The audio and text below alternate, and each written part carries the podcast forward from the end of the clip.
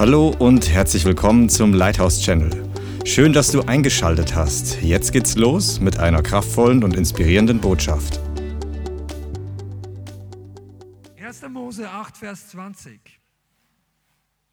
Und das ist die Stelle, nachdem Noah aus der Arche rausging. Die Flut war vorbei, das Wasser ist wieder abgesackt, zumindest teilweise. Und er baute dem Herrn einen Altar. 1. Mose 8, Vers 20. Und Noah baute dem Herrn einen Altar. Und er nahm von allem reinen Vieh und von allen reinen Vögeln und opferte Brandopfer auf dem Altar. Und der Herr roch den wohlgefälligen Geruch. Und der Herr sprach in seinem Herzen, nicht noch einmal will ich den Erdboden verfluchen, um des Menschen willen, denn das Sinnen des menschlichen Herzens ist böse von seiner Jugend an. Und, noch nicht, und nicht noch einmal will ich alles Lebendige schlagen, wie ich es getan habe. Vers 22, von nun an, sag mal von nun an, alle Tage der Erde soll nicht aufhören Saat und Ernte, Frost und Hitze, Sommer und Winter, Tag und Nacht. Von nun an, alle Tage der Erde sollen nicht aufhören Saat und Ernte, Frost und Hitze, Sommer und Winter und Tag und Nacht. Amen.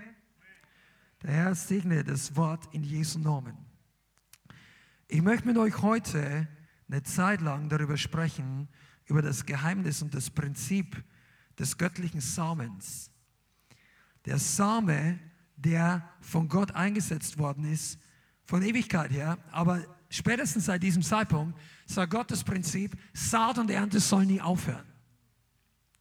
Wir wissen das. In diesem Kontext ist es zunächst mal auch im Natürlichen gedacht, weil der Herr hat die ganze Erde überschwemmt und damit war natürlich alles, fast alles vernichtet. Es hat Zeit gedauert, bis wieder gewachsen ist und so weiter. Und Gott sagt, Saat und Ernte sollen nie aufhören. Saat und Ernte sind mehr als landwirtschaftliche Prinzipien. Saat und Ernte ist ein göttliches Geheimnis.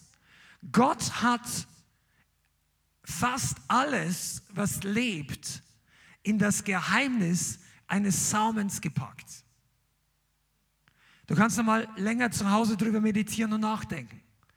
Fast alles Lebendige, es gibt einige sehr niedrige Lebensformen, die davon ausgenommen sind, aber fast alles im Pflanzen- und auch im Tierreich ist in der einen oder anderen Form in, mit einem Samen verbunden. Selbst die menschliche Zeugung ist der Samen und die Eizelle. Natürlich ist es nicht nur der Samen bei Menschen, aber der Same ist ein Geheimnis. Gott hat das Geheimnis des Wachstums in den Samen gepackt. Bist du da? Wir starten heute sehr schnell, merkt ihr, ja? Gleich, gleich dabei sein.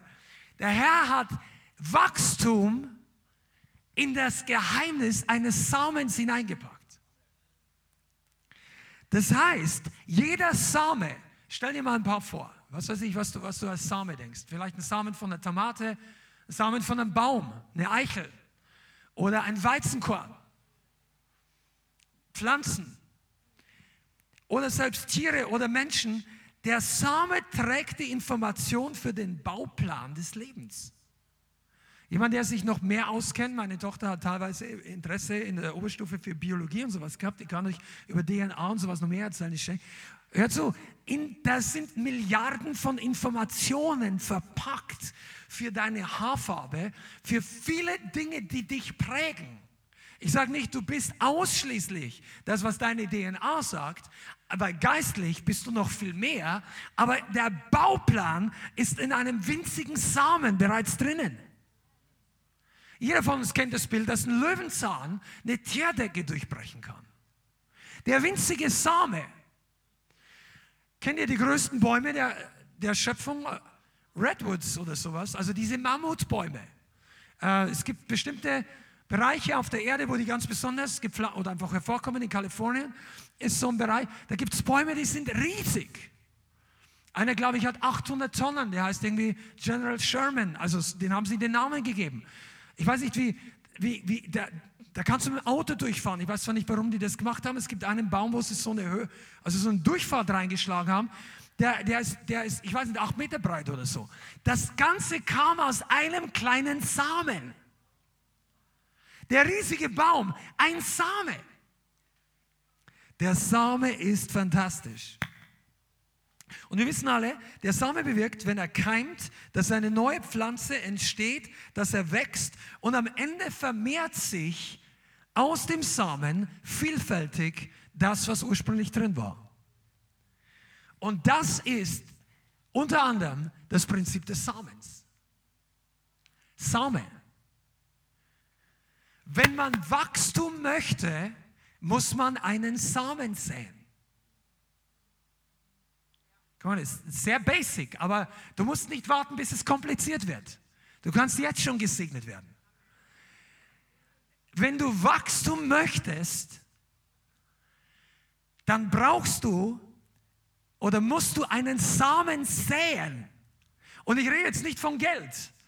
Tu uns nicht gleich in die Schublade. Darum geht es eigentlich nur peripher. Es geht auch darum, aber das ist einfach, das ist nur eine Nebensache. Dein Wachstum ist im Geheimnis seines Samens verpackt gewesen. In jedem Bereich unseres Lebens. Viele Christen wollen, dass sich Dinge in ihrem Leben ändern und sie wollen frei werden und sie wollen weiterkommen und sie wollen wachsen und im größeren Segen leben, mehr mit Jesus erleben, aber sie bitten einfach nur Gott, dass er was tut. Sag, Gott segne mich, ist kein schlechtes Gebet, das ist schon okay. Aber du wirst feststellen, dass das nicht die Christen sind, die am meisten wachsen. Menschen, die wachsen, sind Menschen, die einen Samen säen. Der Same, sag mal, der Same ist der Schlüssel. Der Same ist mein Schlüssel. Amen. Pass auf, der Same führt letztendlich zu einer Ernte. Easy, ja. Und die Ernte hängt von mindestens zwei Sachen ab. Erstens, was wir säen. Deine Ernte hängt davon ab. Also was du erntest, ist ja logisch. Also ist heute ziemlich simpel, ja. Für jeden Einzelnen hier. Ja, also ich habe nicht gedacht. Halleluja. Es ist einfach und simpel. Die Ernte ist davon abhängig von dem, was wir säen. Schlag mal auf Galater 6, Vers 7. Nur damit du weißt, dass das total biblisch ist. Es wird noch tiefer, aber du musst die einfachen Dinge auch einpacken, abspeichern und im Glauben empfangen. Übrigens, Reich Gottes ist so simpel, dass es ein Kind versteht. Jesus sagt, wenn ihr nicht werdet wie die Kinder, könnt ihr nicht reinkommen. Manche von euch sitzen hier und sagen, das kenne ich schon, das weiß ich schon. Wo ist die neue Predigt? Selten. Aber ich sag's nur, die Kinder fragen sowas nicht. Die Kinder schauen zu, wenn sie interessiert sind. Und wenn sie nicht mehr interessiert sind oder es ist langweilig, dann spielen sie irgendwas anderes rum. Das solltest du nicht tun, weil du bist ja nicht mehr ein kleines Kind. Aber trotzdem ist es simple Wahrheit, die unser Leben verändert. Galater 6, Vers 7. Irrt euch nicht, Gott lässt sich nicht verspotten. Komm on, Paulus fängt hier mit einer steilen Ermahnung an. Vorsicht, Gott lässt sich nicht verspotten, denn was ein Mensch sät, wird er auch ernten. Alles, was du säst, wirst du eines Tages ernten. Egal, du, musst, du wirst nicht nur, weil du Christ bist und weil du Gott liebst, heißt nicht, dass du nur das Gute erntest. Die Bibel sagt nicht, wir ernten nur das Gute, weil Jesus für uns gestorben ist, sondern die Bibel sagt, was der Mensch sät, wird er auch ernten. Deshalb sagt Paulus gleich im nächsten Vers, im Vers 8, denn wer auf sein Fleisch sät, wird vom Fleisch Verderben ernten. Wer aber auf den Geist sät, wird vom Geist ewiges Leben ernten. Amen. Vers 9, lasst uns aber im Gutes tun nicht müde werden, denn zur bestimmten Zeit werden wir ernten, wenn wir nicht ermatten. Also er redet hier von Säen und Ernten und unterschiedlicher Art von Samen. Ich weiß, dass viele von euch die Bibelstelle kennen, aber viele von euch säen zu wenig. Bewusst. Und ihr sät unbewusst zu viel das Falsche. Weil du säst nicht per Zufall geistliche Dinge. Du wachst morgen nicht auf und sagst, ach, das wollte ich jetzt gar nicht, aber ich habe auf den Geist gesät. Das passiert nicht automatisch. Wer auf sein Fleisch sät, wird vom Fleisch Verderben ernten. Wer auf den Geist sät, wird vom Geist ewiges Leben ernten. Lass uns das mal kurz zusammenfassen, weil wir haben immer wieder auch Leute dabei, für die ist dieses Konzept von Geist und Fleisch und Neugeburt vielleicht noch neu. Der Mensch, wenn an Jesus Christus glaubt, indem er sich umkehrt, bekehrt, wendet von der Sünde, glaubt an Jesus Christus, das Evangelium beginnt ins Herz zu fallen und wir ordnen unser Leben unter und wir werden von neuem geboren. Wenn das der Fall ist, wenn du noch nicht genau weißt, was das ist, lies mal Johannes Kapitel 3. Jeder muss von neuem geboren werden, dass er ins Reich Gottes hineinkommt. Und das geschieht nicht per Zufall, das geschieht nicht durch die Babytaufe, das geschieht durch lebensverändernden Glauben. Buße und Glaube. Beides ist wichtig, extrem. Und dann kommt der Heilige Geist und er bringt den Samen des Wortes Gottes in dein Leben. Und der Same des Wortes Gottes macht eine Initialzündung. Diese, dieser kleine Same, wenn es bildhaft gesprochen ist, er hat mehr Power als alle Atomwaffen dieser Welt. Der Same Gottes hat nämlich die Kraft, lebendig zu machen, alle die, die tot sind. Denn die Sünde, der Lohn der Sünde ist der Tod. Wir waren alle versklavt unter die Sünde. Wir waren alle tot in unseren Sünden, bevor wir zu Jesus kamen. Aber der Same des Evangeliums kam irgendwann in dein Herz, in dein Leben. Ich hoffe es zumindest. Drück mal Thumbs up oder Hallo, Hi oder sag mir was im Chat. Wenn das für dich die Wahrheit ist, der Heilige Geist kam in dein Leben. Und er hat dich von neuem geboren. Und dann wurdest du plötzlich lebendig. Du wurdest eine, ein lebendiger Geist. Ein neugeborener Geistesmensch. Dein Körper ist noch vielleicht genauso wie vorher, außer du wurdest vielleicht geheilt zufällig, genau im gleichen Moment. Deine Seele ist noch relativ genauso wie vorher dein Verstand, deine Gefühle, das hat sich nicht in einer Sekunde alles verändert. Aber dein Geist wurde von 0 auf 100 in den Himmel katapultiert. Du sitzt zur Rechten Gottes. Du bist die Gerechtigkeit Gottes. Du bist jetzt gereinigt, geheiligt, freigesprochen, gelöst von der Sünde. Der Teufel hat kein Anrecht mehr an dir. Jetzt ist der Feind nicht mehr über dir, sondern unter deinen Füßen. Das sagt das Wort Gottes. Und das alles nur wegen einem Samen in deinem Leben. Und der Same ist aufgegangen. Zumindest bei ein paar von uns, oder? Sag mal Amen, das bin ich. Das ist mein Leben. Ich bin nicht mehr nur ein kleiner Same. Der Same ist bereits gewachsen. Come on, Männer. Ist das hier Gibt es hier ein paar Brüder im Haus? Amen. Wir sind auch auferstanden von den Toten. Der Teufel ist ein Lügner und Jesus ist der Sieger. Du schaust nach außen vielleicht noch genauso aus wie früher, vielleicht. Einige von euch schauen immens viel besser aus, aber trotzdem einige von euch, ja, danke, aber einige von euch, vielleicht denkt ihr, es seid die gleichen, aber der Same macht den Unterschied. Come on, der Same macht den Unterschied in deinem Leben. Das ist nicht wir, nicht irgendeine Gemeinde. Du kannst, das ist nicht die Lautstärke, das ist nicht die Begeisterung, das ist der Same. Die Begeisterung folgt, weil der Same da ist, zumindest bei mir. Ich bin begeistert, weil ich lebendig bin. Und niemand kann diesen Samen rauben. Die können deinen Körper töten, deine Seele versuchen zu vernichten, aber dein Geist lebt ewig. Das hat die, den Teufel zur Weißglut sprichwörtlich gebracht. Der wollte die Bibel verbrennen, hat er getan im Mittelalter. Die Kommunisten haben es zu Klopapier verarbeitet. Die haben die Christen unter die Dampfwalzen in Nordkorea gesteckt. Aber keine konnte jemals den Samen töten. Du kannst ihn nicht mehr töten. Der ewige Same ist auferstanden. Wow, ich springe hier voll nach vorne, aber genieß es einfach. Der Same wurde einmal getötet. Das Wort wurde einmal ans Kreuz geheftet. Er wurde einmal, ein für alle Mal, sagt der Hebräerbrief, hat Jesus gelitten.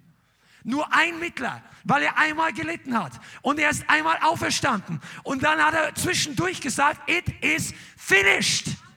Es ist vollbracht. Das braucht kein weiterer Mittler, du brauchst keine Heiligen anrufen. Beuge dich nicht vor einer Statue. Jesus ist genug, sich zu beugen. Come on, habe ich eine Gemeinde hier?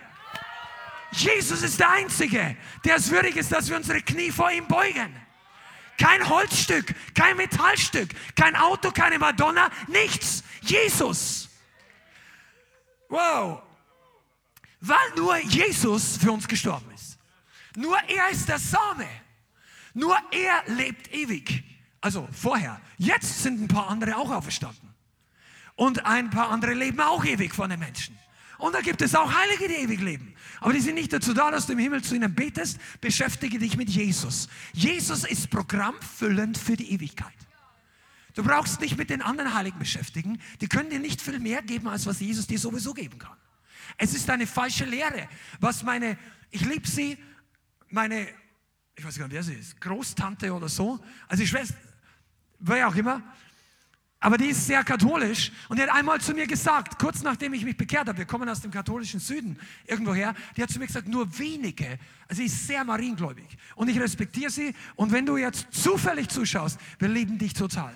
Aber die Wahrheit ist trotzdem, die hat mir damals gesagt, nur ganz wenige sind würdig, gleich zu Jesus zu gehen. Alle anderen müssen über Maria gehen. Und ich sage, das stimmt nicht. Jesus ist genug. Jesus ist der einzige Mittler.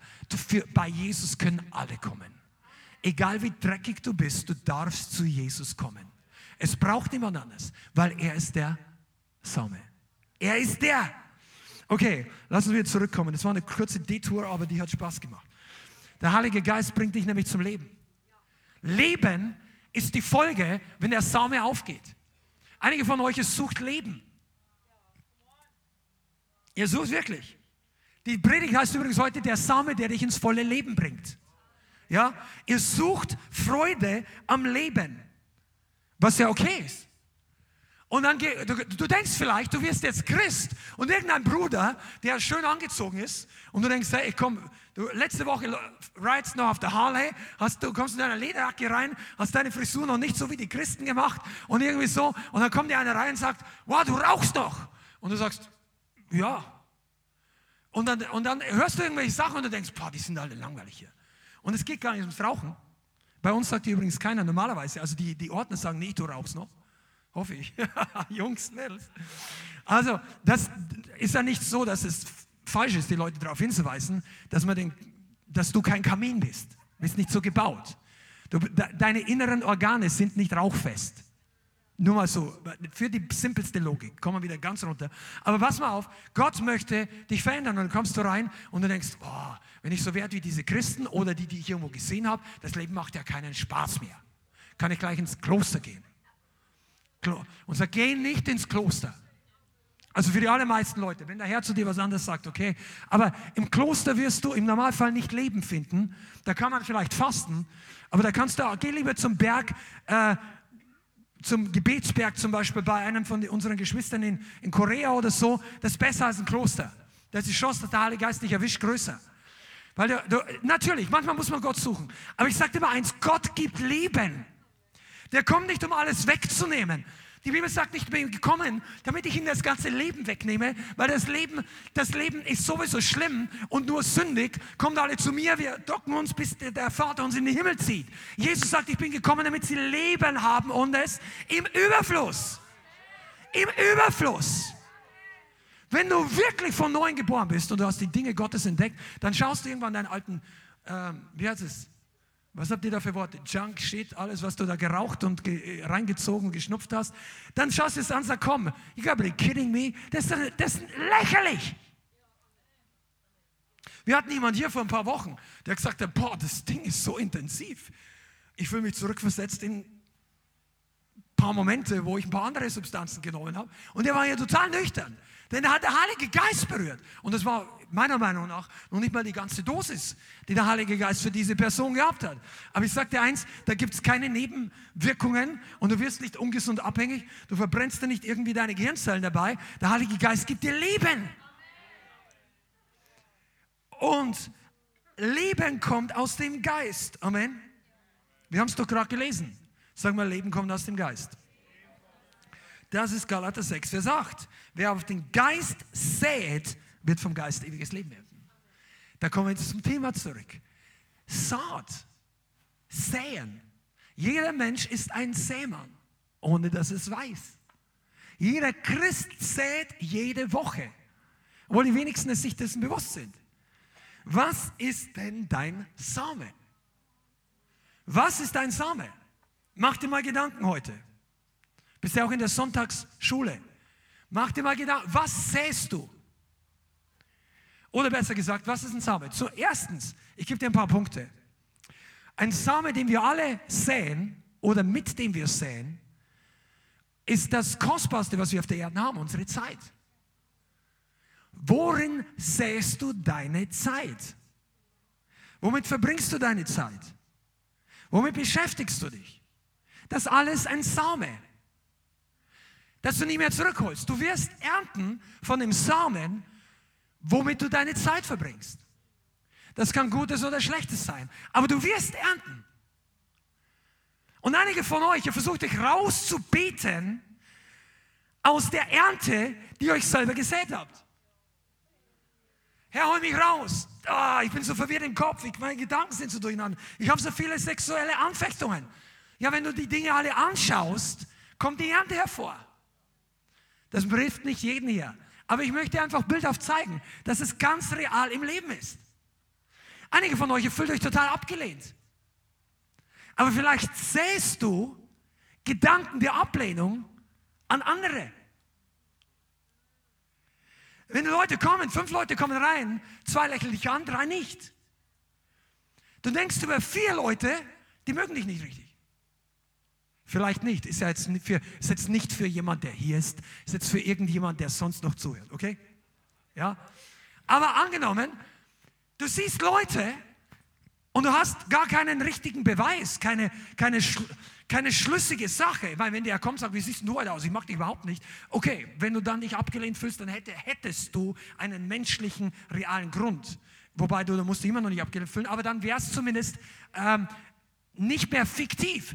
Aber ist, kennt ihr das nicht? Man, man, spekuliert, was die Leute denken und so weiter. Und wenn du dann doch mal den Mut hast, mit der Person zu reden und mit ein paar Leuten, dann war das in 90 Prozent der Fälle alles gar nicht so. Aber du säst Gedanken der Ablehnung und du erntest. Plötzlich schauen die Leute die wirklich nicht mehr an. Saat und Ernte. Aber wir haben bei der Zeit. Wo investierst du deine Zeit? Was erntest du aus deiner Zeit? Einige von euch können die Bundesliga von 2006 noch auswendig. Oder die englische Liga. Ist ja jetzt nicht unbedingt alles verkehrt, aber Saat und Ernte. Ich frage dich heute mal ganz ehrlich, willst du die Ernte alle haben von der Saat, die du säst? Da ist ein bisschen also offenbarende Predigt hier, ja? Denk mal drüber nach. Die, wenn du es noch nicht geerntet hast, kommt es in der Zukunft noch. Wenn du gesät und gesät und gesät hast und sagst, ja, bei mir macht das nichts aus, Pass auf, die Ernte kommt trotzdem. Und die Bibel sagt es. Es gibt Leute, die spotten, es gibt Leute, die lästern, es gibt Leute, die verfolgen, es gibt Leute, die, die halten von Gott gar nichts. Es gibt Leute, die sagen, es gibt keinen Gott. Und dann sagt die Bibel, dass manche Gläubige, auch schon zur Zeit der Psalmen, waren herausgefordert zu denken, wow, der sagt, es gibt keinen Gott und er lästert und ihm geht so gut. Und die Bibel sagt, Vorsicht, die Ernte kommt noch. Die Ernte ist unterwegs. Es ist nicht vergessen. Und deshalb ist es total wichtig, dass wir, gläubige Christen, Jesuaner, Jeshua-Liebhaber, dass wir wissen, was wir säen und dass wir wollen, was wir säen, damit wir ernten können. Deine Zeit. Zweitens, ein paar andere Punkte, nur damit du, du solltest den Heiligen Geist fragen über diese Predigt, was deine Samen sind, die du säst.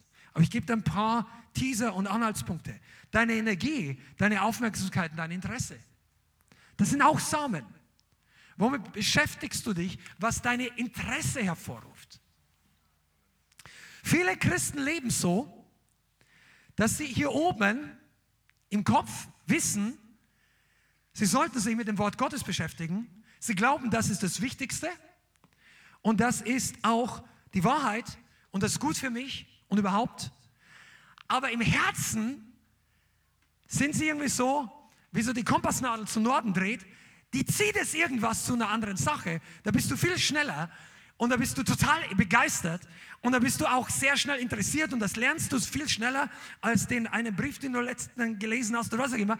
Du bist in deinem Herzen noch viel mehr für die Sache zu begeistern. Und da ist auch, das ist auch ein Same, den wir oft sehen, der auch eine Ernte bringt. Und wir haben gerade gelesen, wenn es geistliche Samen sind, kommt Leben. Wenn es fleischliche Samen sind, kommt Verderben oder nenn es einfach Schlechtes, Zerstörung. Wenn du auf Dauer zu müde und lustlos bist im Gebet, über Wochen, dann hast du einfach die falschen Samen gesät. Weil du bist, deine Ernte erdrückt diesen kleinen Samen des Feuers, der dich zum Beten ziehen will. Aber wenn du beten möchtest, dann juckt es dich dreimal irgendwo anders und dann fällt dir auf, dass das nicht passt und das nicht und dann betet der zu laut, wenn du in der Gemeinde bist oder du kommst gar nicht erst in die Gemeinde, weil du heute einfach so müde bist. Und dies, also ich sage nicht, dass es Tage gibt, wo man so drauf ist, aber dein, wenn du gesäst auf den Geist, dann sagt dein Körper, ach, wir haben heute keine Lust zum Beten, oder Seele? Und deine Seele sagt, ich bin noch nicht ganz schlüssig, aber ich glaube, du hast recht. Und wenn du dann im Geist bist und auf den Geist gesät hast, sagt den Geist, der Geist, hey, ihr beiden Jungs, haltet mal die Klappe, wir haben jetzt Lust zum Beten. Und dann deine Seele richtet sich nach dem Geist aus und sagt, jawohl. Und dann sind Seele und Geist in der Überzahl und die, und dein Körper folgt nach. Weil du säst auf den Geist. Dein Geist wird nicht müde. Dein Geist wird nicht müde. Deine Seele und dein Körper durchaus. Aber wenn dein Geist die Oberhand hat, dann geht es dir gut. Geht es dir gut? Halleluja. Ein Halleluja des Glaubens. Energie, Aufmerksamkeit, Interesse. Wie viel Interesse hast du an den geistlichen Dingen? Das, das ist dein Same. Du kannst dir auch, pass mal auf, wenn du, ich weiß nicht, ob ihr alle, also bei uns damals, wo ich geboren bin, das ist ja eine, ein, ein Volksstamm, der hier nur Augen, Brauenheben hervorruft unter den Bajuwaren, ja. Aber uns hat man damals, das sind als Stoderer, also äh, Städte wohnende Individuen, äh, während wir vom Land kommen. Und die Stadt, Stadtleute haben vielleicht nicht so viel Ahnung vom Säen und, und Graben. Ich habe als Kind mal mitgearbeitet, auf so einem, wo meine, meine Freunde als Kinder waren Bauernsöhne. Es war ganz gesund, siehst was anderes, ja. Und so. Aber wenn du, äh, und manche haben vielleicht von euch noch nie einen Samen wirklich gesät oder eine Tomate angesät oder irgend sowas. Aber wenn du wenn du was säst, dann du, du, du merkst einfach, es kommt hervor und dieser Same bringt Frucht. Und wenn du selber nicht auf den Geist säst, kommt diese Frucht nicht hervor. Dein Geist ist es, was Leben bringt. Ja. Nächster Same gehört auch dazu. Dein Geld, deine Finanzen. Wir predigen heute teilweise ein bisschen über dieses Thema, aber nur teilweise.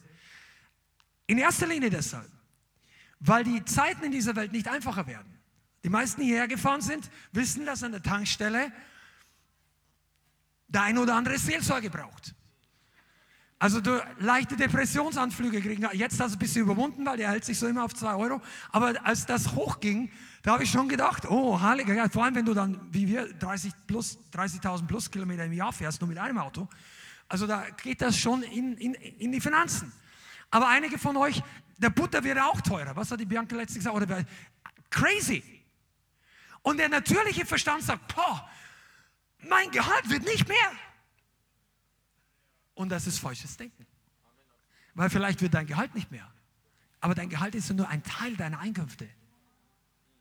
Seid ihr da? Dein Gehalt ist nur der Teil, wo Gott sagt, das möchte ich dir durch deinen Arbeitsplatz geben. Ich möchte dir auch noch viel durch andere Sachen geben. Du sagst ja, wo? Weißt du, wo du Geld findest? Dort, wo du gesät hast. Saat und Ernte hängen zusammen. Und wenn dein Gehalt zu wenig ist, dann brauchst du noch, wie man bei uns früher gesagt, ein zweites Stammbein. Oder? Es war jetzt nicht geistlich.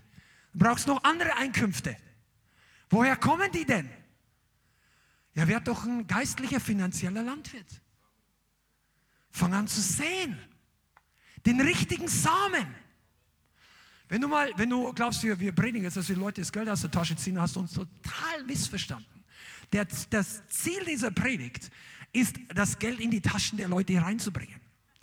Quasi, wenn Gott es dir geben möchte. Ich sage nicht, dass wir hier äh, Reichtum, wenn du wegen des Geld hierher kommst, du wirst, du wirst schnell feststellen, dass das nicht unser Gemeindestil ist. Also Aber du sollst hier nicht arm und pleite und, und für zehn Jahre gebunden an Sozialhilfe leben. Wir haben Glauben für mehr.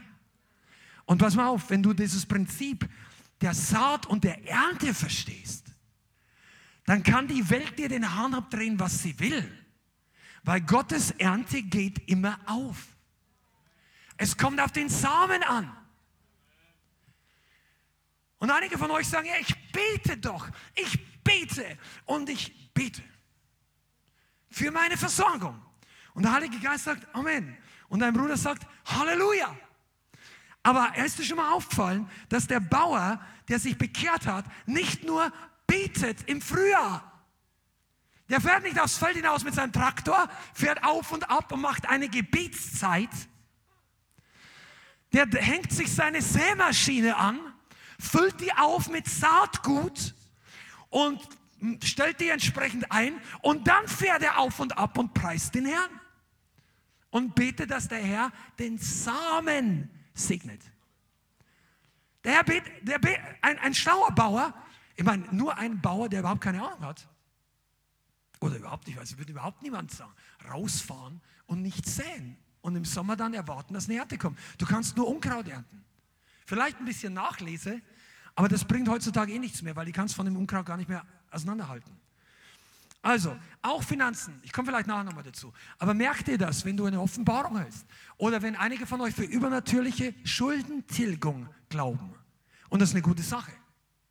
Da möchte ich das sagen, was einer von unseren Bekannten in dem Tribe Network, der, der, der Leiter Apostel Charlie, Charlie Howell, gesagt hat, the Lord is gonna pay your uh, debt off, indem du deine Schulden bezahlst.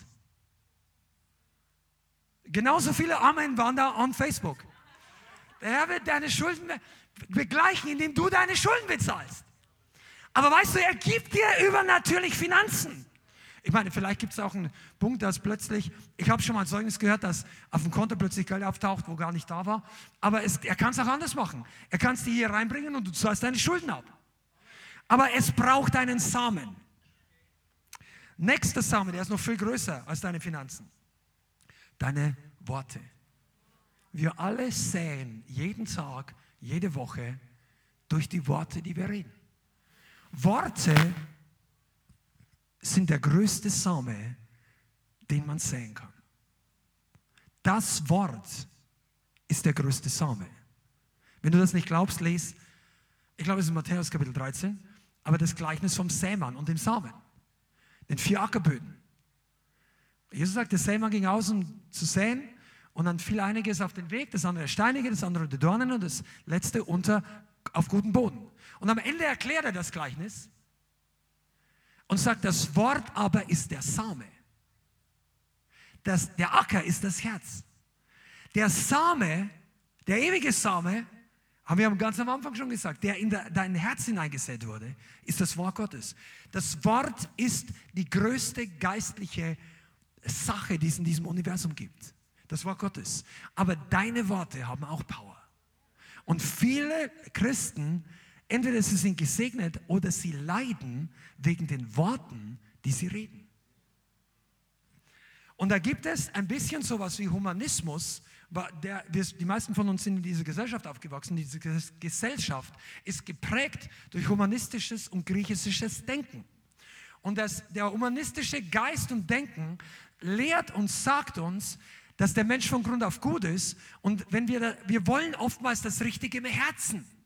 Aber durch die Umstände, also ich formuliere das ein bisschen, fasse das zusammen, durch die Umstände, durch das, was Leute uns angetan haben, sind wir verbogen oder nicht mehr die originale Persönlichkeit. Und dann tun wir nicht das, was eigentlich gut ist. Aber wenn wir einander oder der Mensch nur gut genug behandelt wird, dann kommt das Gute hervor. Aber die Bibel sagt, was das Herz voll ist, geht der Mund über. Und du, Gott, weil manche Christen sagen, der Herr sieht mein Herz. Ja, aber das Problem ist nicht der Herr. Der Herr ist nicht unser Problem. Die Worte, die wir geredet haben, den Samen, die wir gesät haben, die werden zu einer Ernte und die Ernte wird zu unserem Problem. Und der Herr ist nicht das Problem. Dass der Herr unser Herz kennt, hilft uns nichts, wenn wir ständig negativen Samen säen. Natürlich kann uns der Herr auch, der Vater, davon befreien. Du kannst die Kraft dieser Worte abschneiden im Geist. Du kannst dich lösen von dem Einfluss von negativen Worten. Das ist alles möglich. Und in der Autorität Gottes auf ihn. Aber wenn du deine Gewohnheit nicht änderst, wenn du deine, deine, du predigst dir selber und anderen Menschen jeden Tag. Vielleicht nicht so eine Predigt, wie du hier hörst oder erwartest. Aber du redest dich entweder in den Segen oder in Zeitverschwendung oder ins Negative. Wisst ihr, dass das ganz, ganz wichtig ist? Sag mal, wenn du das glaubst, sag mal deinem Nachbarn, das ist wichtig. Es ist wirklich wichtig. Jesus, das ist so wichtig, dass Jesus sagt, ihr werdet von jedem unnützen Wort eines Tages Rechenschaft ablegen. Das ist noch nicht so, weil Jesus gesetzlich ist und scharf und sagt, wow, red bloß nichts Verkehrtes, sonst bumm. Nein, weißt du, Jesus sieht die ganze Ernte kommen in unsere Zukunft. Jesus sieht, was unsere negativen Samen bewirken. Und er sagt, selbst Unnützes ist schädlich. Und hier verlieren wir einen Großteil der in der Gemeinde sitzenden Leute, die dann ganz höflich noch weiter nach vorne oder auf die Bibel schauen, aber im Herzen denken, boah, jetzt hör mal auf, es ist ein bisschen steil und so weiter. Unnützes Reden. Ich, ich rede ja schon keine, keine F- und S-Worte und ich habe und du hast aussortiert, mühsam, alles, was du dir angeeignet hast in diesen Filmen. Hast du ja nicht absichtlich, aber das springt einfach über dich.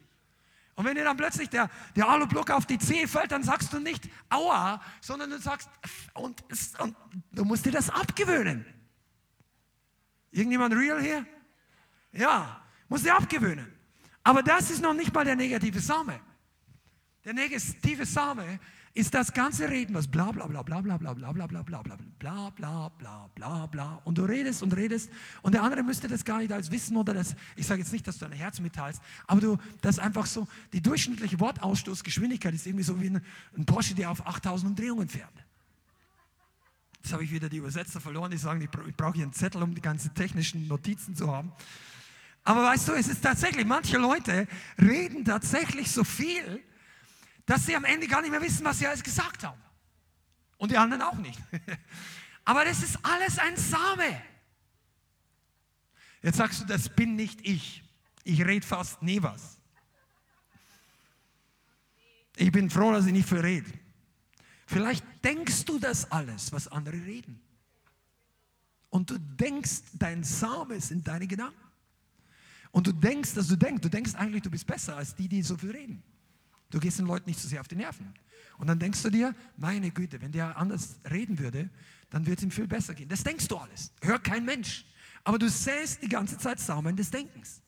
Und dann wunderst du dich, dass dir, dass du mit der Predigt nicht viel anfangen kannst. Weil du da sitzt und während wir hier reden, denkst du dreimal so viel. Weil das die Ernte ist. Von deinem Upbringing vielleicht. Vielleicht bist du auch unter einem super intelligenten, total qualifizierten Prof, Professor in die Uni gegangen. Und er hat die Philosophie oder irgendwelche Mathematik oder Naturwissenschaft. Und du denkst, das, das Sein ist viel zu kompliziert, als dass man es mit einem Gedanken beschreiben könnte. Wie damals ein Theologe gesagt hat, den irgendein äh, Journalist gefragt hat in den 90er Jahren, als Billy Graham, einer der damals, in meiner Generation war es das erste Mal in den 90er Jahren nach Deutschland kam und die Predigt gehalten hat. Billy Graham war ein sehr großer Prediger, der sehr viele Leute zum Herrn geführt hat. Das ist groß, ich meine, äh, geistlich gesegnet, der viele Leute zum Herrn geführt hat. In Amerika besonders, in Europa aber kam. Und dann fragt ihn, dann, dann fragen sie natürlich nicht Billy Graham, was er predigt, sondern die fragen einen evangelischen Theologen, was er von Billy Graham hält. Und er sagt, viel zu viele zu einfache Antworten auf viel zu viele zu komplizierte Fragen. Und weißt du was? Du kannst genau raushören, welchen Samen der in sein Leben gesät hat. Religion. Studiert bis unter die Dachkante. Dem war das simple Evangelium viel zu einfach. Das müsste um drei Ecken gehen und dann auch noch einen Check machen, dass die, die theologische Schule respektiert wird. Aber Jesus hat die theologische Schule noch nie so respektiert der geht immer durch zum Herzen. Und, und da verlierst du manche Leute, die so lange studiert haben. Weil, weil der Bachelor in Religion, Religion, ich rede nicht von guter Bibelschule, religiöse, theologische Ausbildung bringt dich oftmals vom Glauben weg anstelle hin. Weil du denkst zu viel. Übrigens ist das nicht eine Ablehnung der Kirchen, das ist einfach nur Faktenaufzählung. Ich hatte in, in meiner, also, also ich habe mich bekehrt am Ende, also kurz nach meinem Abitur. Und da gab es Bekannte von mir, die waren zwei, drei Jahre älter und der hat angefangen, Theologie zu studieren, katholische Theologie. Mit dem habe ich mich unterhalten. Und der hat mir dann wirklich gesagt, was die da alles lernen. Und der war so mittendrin. Der war auch nicht von neuem geboren. Ich war auch nicht. Wir waren beide Sünder. Aber wir waren beide interessiert für Gott und für Religion und für Christentum. Und er sagt zu mir, ja, mei, da hörst du dann, dass im Mittelalter dann die Unfehlbarkeit des Papstes, der eine Papst sagt dies, der andere sagt das. Und dann gab es plötzlich zwei Päpste, dann gab es Gegenpäpste. Und trotzdem war irgendwie alles unfehlbar. Und dann sagt er, da musst du dir dann schon deine eigenen Gedanken machen. Und, äh, und er hat gesagt, manche Dinge bringen dir den Glauben eher weg. Und das ist wirklich Fakt die lernen dir, dass das hier nicht stimmt, was hier drin steht. Und am Ende ist ihnen das simple Evangelium zu kompliziert. Ist ja kein Wunder, Saat und Ernte. Und darum möchte ich dir heute mal was sagen. Wenn du lange Zeit Unglauben in deinem Leben gesät hast, dann brauchst du eine Phase, wo du lange Glauben säst, damit das neutralisiert wird.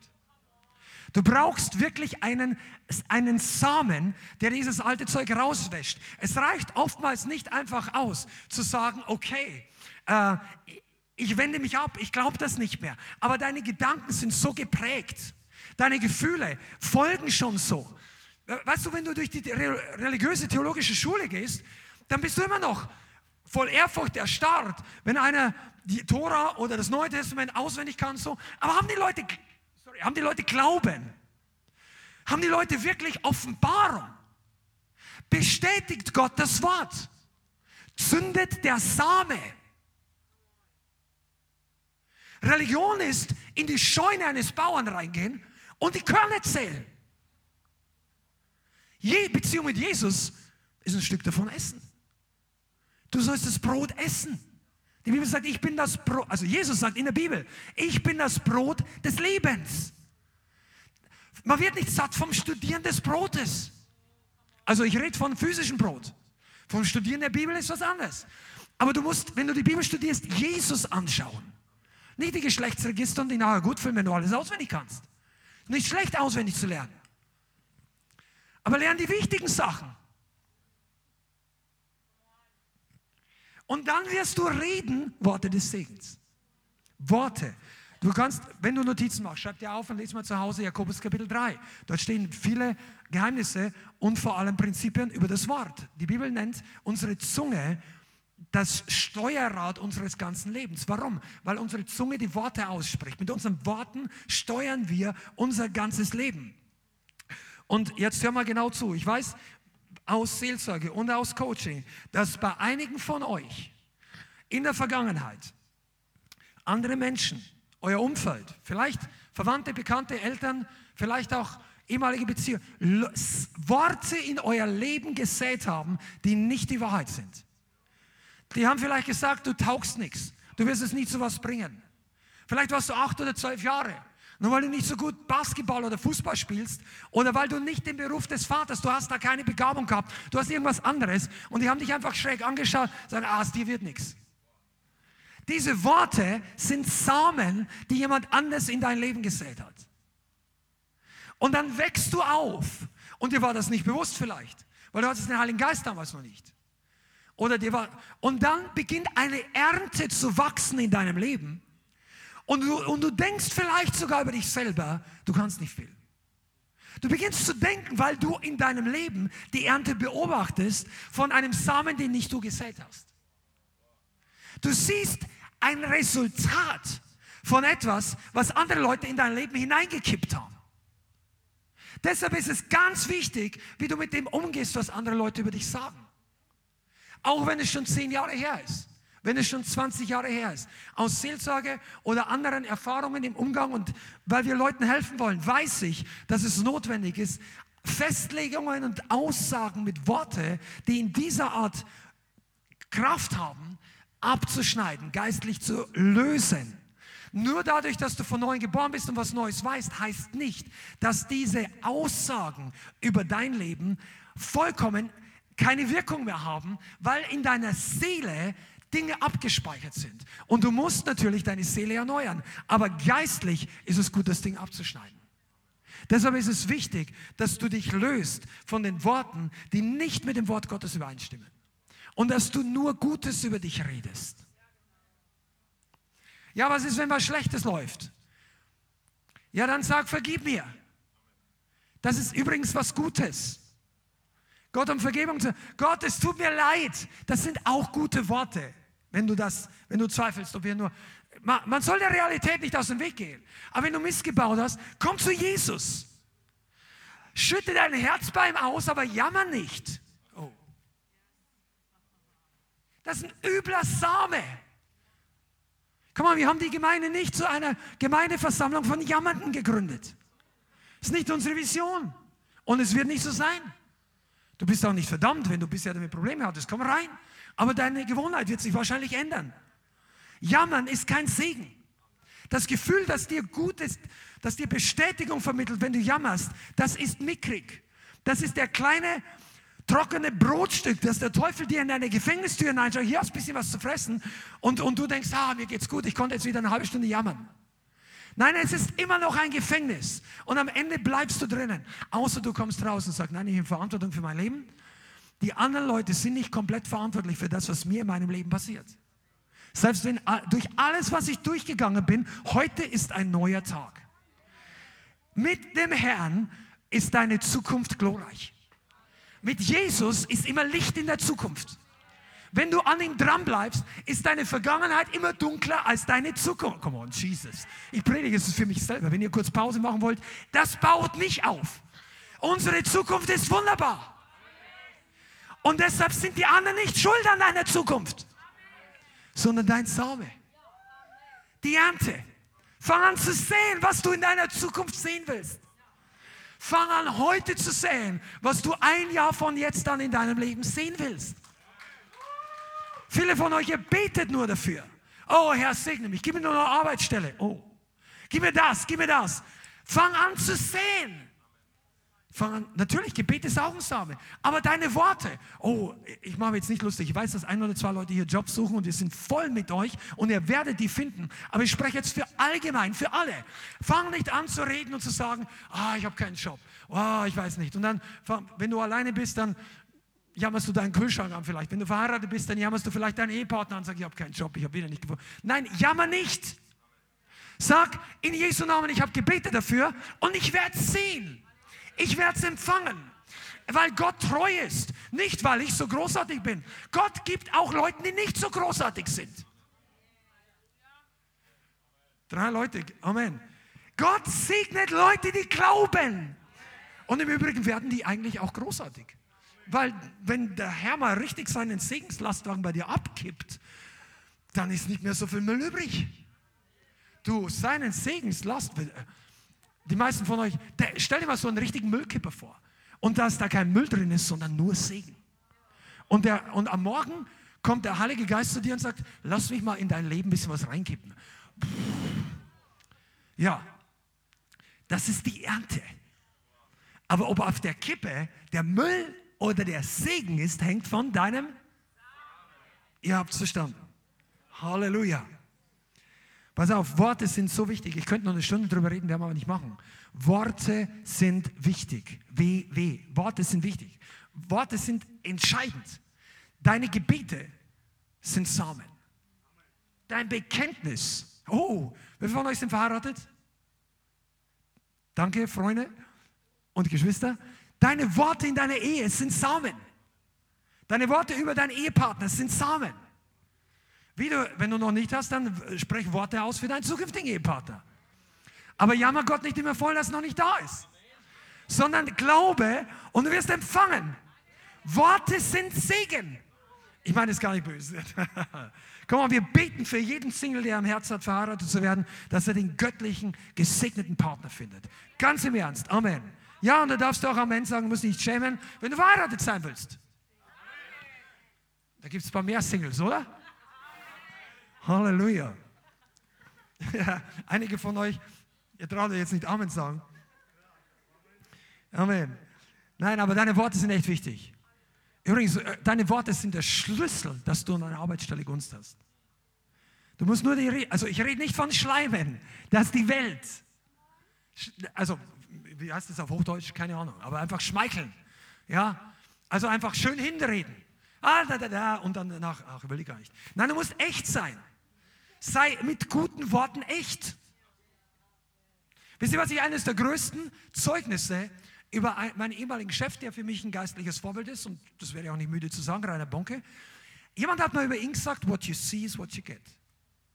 Was er nach außen hin sagt, ist genau das Gleiche, was er im Green Room und auf dem Frühstückstisch, wo ihn nur ganz wenige Leute getroffen haben, weil er einfach so beschäftigt war und mit so vielen Leuten. Die meisten Leute haben ihn nicht kennengelernt, wie er in der Familie ist. Die haben ihn nicht kennengelernt, wie er äh, am Bürotisch ist. Die meisten Leute nicht. Aber die Leute haben immer gesagt, was du von ihm nach außen siehst auf der Bühne, ist genauso, was du ihm im Privaten gibst. Und das ist ein großes Zeugnis. Und weißt du was, du sollst genauso sein. Egal, wo, du, wo deine Aufgabe ist, egal, wo dein, deine, in Anführungszeichen, Plattform oder deine Wirkungsstätte oder das ist, was du tust. Die Leute sollten dich kennen. Weil du musst, halte Böses nicht zurück und redst dann woanders raus. Das ist Heuchelei. Das ist ein ganz negativer Same. Der baut dein Leben nicht auf. In Wirklichkeit sagt die Bibel sogar, Jesus sagt, es Sauerteig. Heuchelei ist ein Same, der sich schneller multipliziert als der gute Same. Kennt ihr Sauerteig, oder? Okay, gehen wir ein bisschen weiter, Mensch. Wir haben, huh, das war jetzt also nur der erste Punkt. Also, was säst du? Was säst du? Studier das mal ein bisschen zu Hause. Wo ist dein Same? Muss ich jetzt abhaken, aber überleg dir mal, was habe ich denn die letzten drei Monate alles gesät? Das letzte Jahr. Habe ich vielleicht zu wenig gesät? Bete ich die ganze Zeit, aber ich habe zu wenig gesät. Und das bringt mich zum zweiten Punkt. Die Ernte ist davon abhängig, wie viel wir säen. Wie viel? Nicht nur was. Vielleicht säst du schon das Richtige. Aber du säst tröpfchenweise. Du brauchst aber einen Lastwagen voll davon. Pass auf, wenn du ein ganzes Jahr lang Nahrung brauchst, der Bauer, der geht nicht raus und sät eine Hosentasche voll Same oder auch keinen kleinen Kübel. Ich weiß nicht genau, ich bin kein Landwirt, aber vielleicht reicht ein Kübel voll Körner für ein Laib Brot, wenn er dann wächst. Vielleicht. Könnte sein. Aber mit einem Laib Brot kommst du nicht über die Runden das ganze Jahr. Und einige von euch sagen, ja, du redest so viel vom Samen, ich habe es schon geschnallt. Ich sehe schon. Aber wie viel? Wie viel? Wie viel Gebet säst du in dein Leben? Ja, ich bete auch. Ich lese auch die Bibel. Ich bin ja Christ. Wie viel säst du? Wisst ihr übrigens, dass die Menge nicht, also Gott zählt beim Samen nicht nur die absolute Menge, sondern die relative zu dem, was du hast. Ah, jetzt denkt ihr, jetzt fangen wir mit Mathe an. Pass mal auf, Jesus, als er die Witwe sieht, die in diesen Opferstock, Opfer am Tempel, Geld gegeben hat. Da kam jemand, der hat eine, die kleinste Münze, also eine Witwe, die, eine der kleinsten Münzen rein. Heute würde man sagen Pfennig, oder ein Cent, Pfennig gibt es ja nicht mehr. Pfennig wäre viel Geld wert. Nein, Scherz. Aber Cent, irgendeinen Cent reingeworfen, ja. Und, äh, und die anderen sagen, ja, das ist ja nichts. Und dann sagt Jesus, die, diese alte Frau, diese Witwe, und damals gab es keine Rente, die hat ihren ganzen Lebensunterhalt Sag mal einen Euro, nimm einfach mal einen Euro. Die hat noch einen Euro übrig. Die könnte sich da vielleicht ein bisschen was kaufen. Weil von einem Cent kannst du ja heutzutage auch nichts mehr kaufen. Aber die hätte sich was kaufen können. Und die hat es in den Tempel, die hat es für Gott, für Yahweh gegeben. Und dann sagt Jesus, die hat mehr gegeben als der mittelständische Unternehmer da drüben, der 1000 oder 2000 Euro reintut, aber hat noch 30.000 Euro am Konto. Weißt du, und Gott sieht deinen Samen genauso. Weil einige von euch denken, ich habe eh nicht viel. Ich kann gar nichts. Bei mir bleibt nichts übrig. Ja, das Problem. Du wartest, bis was übrig bleibt.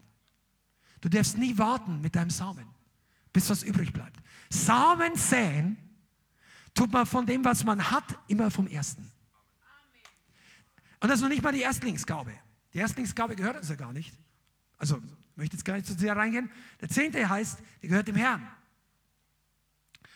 Wir glauben auch, dass der Zehnte ein Segen ist und keine göttliche Verpflichtung mit Dampfhammer und so, ist einfach ein Segen, wenn man darin wandelt. Aber der Same, warte doch nicht bis am Ende des Monats, ob bisschen was übrig bleibt. Der Teufel wird sicherstellen, dass dir nichts übrig bleibt, solange du das nicht getestet hast. Sag ja, kann mir dir was wegnehmen? Nein, nicht wirklich. Aber wenn du am Anfang gesät hast, hast du am Ende noch Ernte. Ah, seid ihr da? Wir reden jetzt nicht nur vom Geld. Wie viel säst du?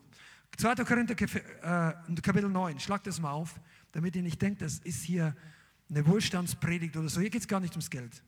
Nicht in erster Linie. Ganz was anderes. 2. Korinther 9, Vers 6 sagt Paulus, wer sparsam sät, wird auch sparsam ernten. Wer segensreich sät, wird auch segensreich ernten. Übrigens ist der Kontext von diesem Vers tatsächlich Finanzgaben.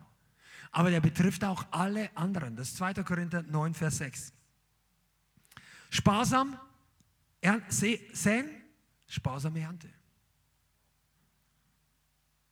Möchtest du auch mal so ein finanzielles Zeugnis haben?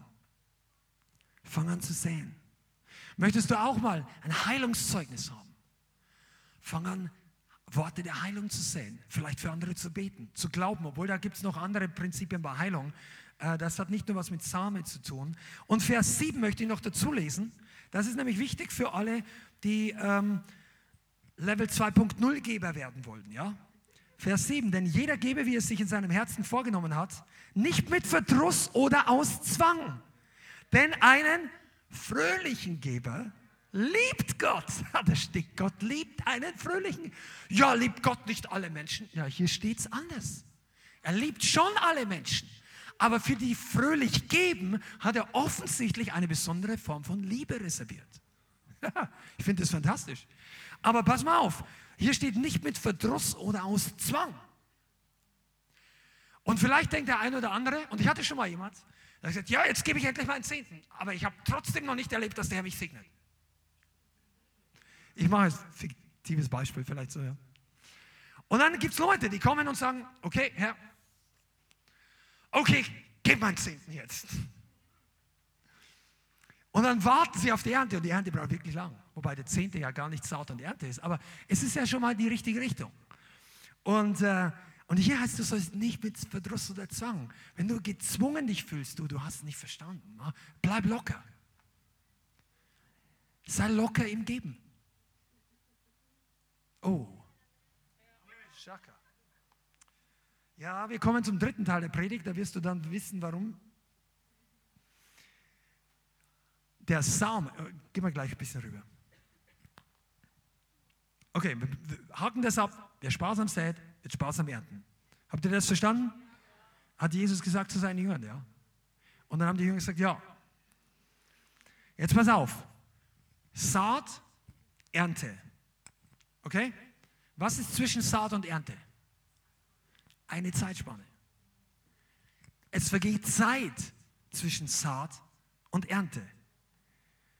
Jeder Same braucht Wachstum. Und es dauert eine gewisse Zeit, bis die Ernte kommt. Das Prinzip Saat und Ernte ist total entgegengesetzt der modernen westlichen Instant-Gesellschaft. Ich will es jetzt, hier, gleich und sofort. Und wenn es nötig ist, per Kreditkarte. Oder was auch immer. Saat und Ernte ist nicht so. Ja, Gott, gib's mir. Und ich suche mir eine andere Gemeinde, wenn ich sitze. Das Prinzip Saat und Ernte funktioniert nicht so. Und warum? Weil Gott im Prinzip des Samens das Prinzip des Glaubens mit eingebaut hat. Bleib dran. Und Geduld. Das heißt, Gott möchte dich segnen. Gott möchte dir eine Ernte geben. Und wir gehen jetzt mal davon aus, du säst einen guten Samen. Ja? Du säst das Richtige. Dann hat Gott für dich eine Zeitspanne eingebaut, wo der Same wächst.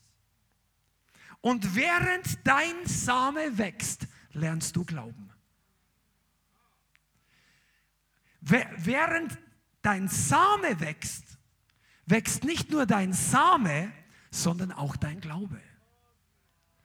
Deshalb hat Gott in das Prinzip Saat und Ernte deinen Glaubenswachstum verpackt. Oh, haben das nur fünf Leute verstanden?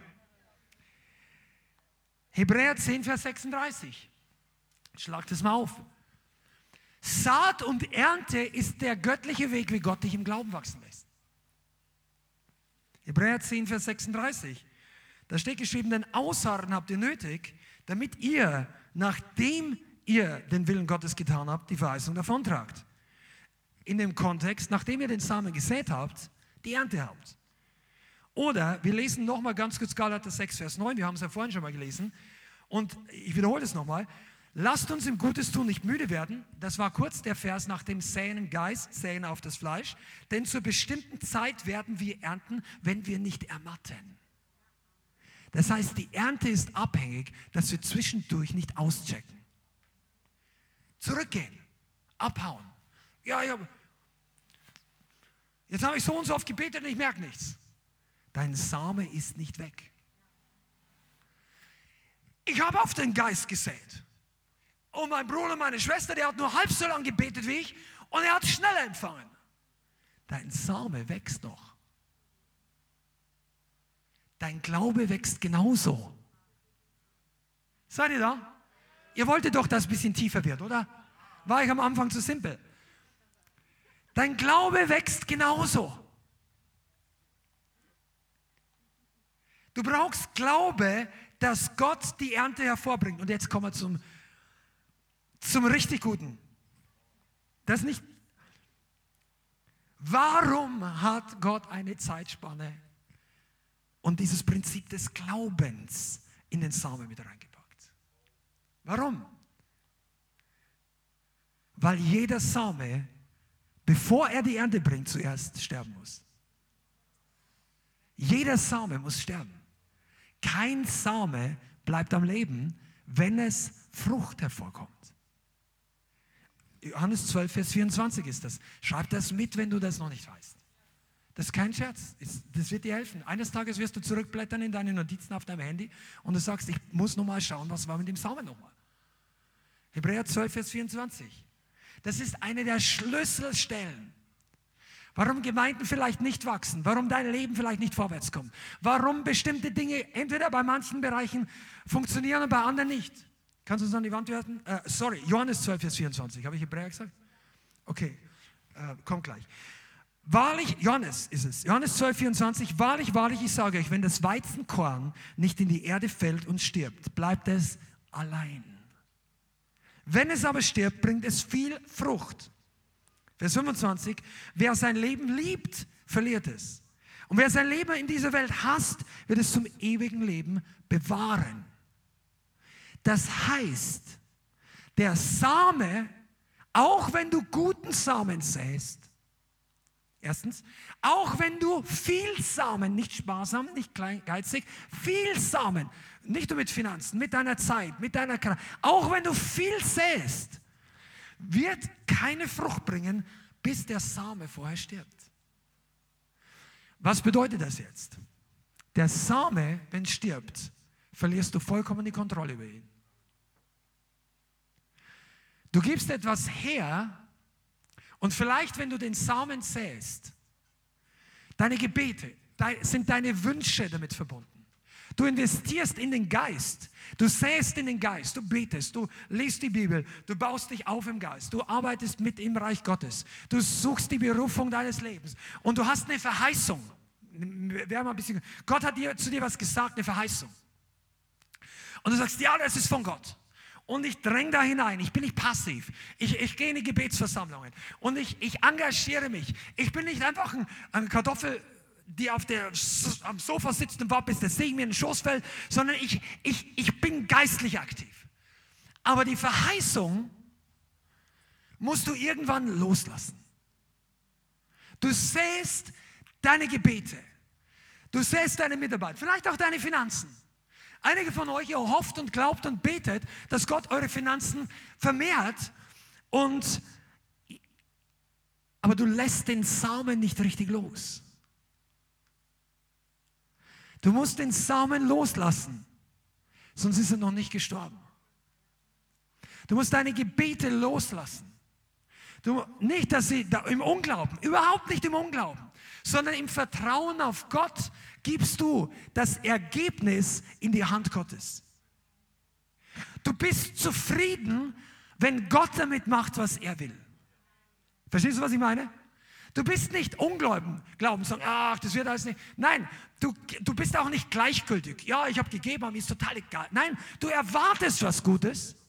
Du glaubst für deine Gebetserhörung, du glaubst für eine Ernte, aber du bist fähig, den Samen in die Hand Gottes zu geben und loszulassen.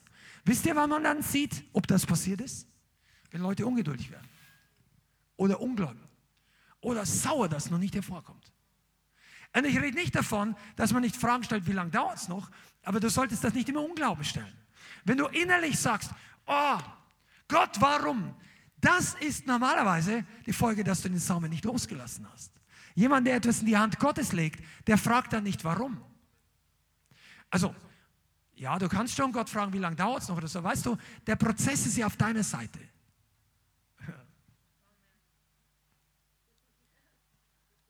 Habt ihr das verstanden? Das ist wie wenn du, ich werde helfen, wenn du, äh, sorry, ich bin nur mal ein Mann und ich bin ein bisschen technisch da. Wenn du jetzt einen, einen Schlosser hast, einen Lehrling, Azubi heißen heutzutage, also Aus, Auszubildender. Der, der muss in den ersten paar Wochen, habe ich mal gehört, die, die feilen, also bei der Zeit haben die da wirklich einen Stock Metall abgefeilt. Du bist Metallbau, oder? Ganz am Anfang erstmal feilen, harte Handarbeit, so Lehrjahre sind keine Herrenjahre und so, gell? Ja, ja.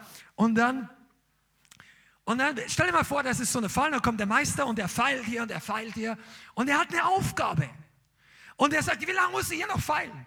Dann sagt der Meister, na, bis das Ding soweit ist. Da musst du mich nicht fragen. Und manchmal ist es bei uns ja genauso. Gott wartet nicht, um uns zappeln zu lassen, sondern der Prozess von, Ge oh, von Saat bis zur Ernte ist bestimmt von unserem Wachstum. Die Zeitspanne wird bestimmt von unserem Wachstum. Und nicht, weil Gottes Uhr zu langsam tickt und ich muss das aushalten. Nein, du musst das nicht aushalten. Du bist in der Formschule Gottes auf der Töpferscheibe des Töpfers.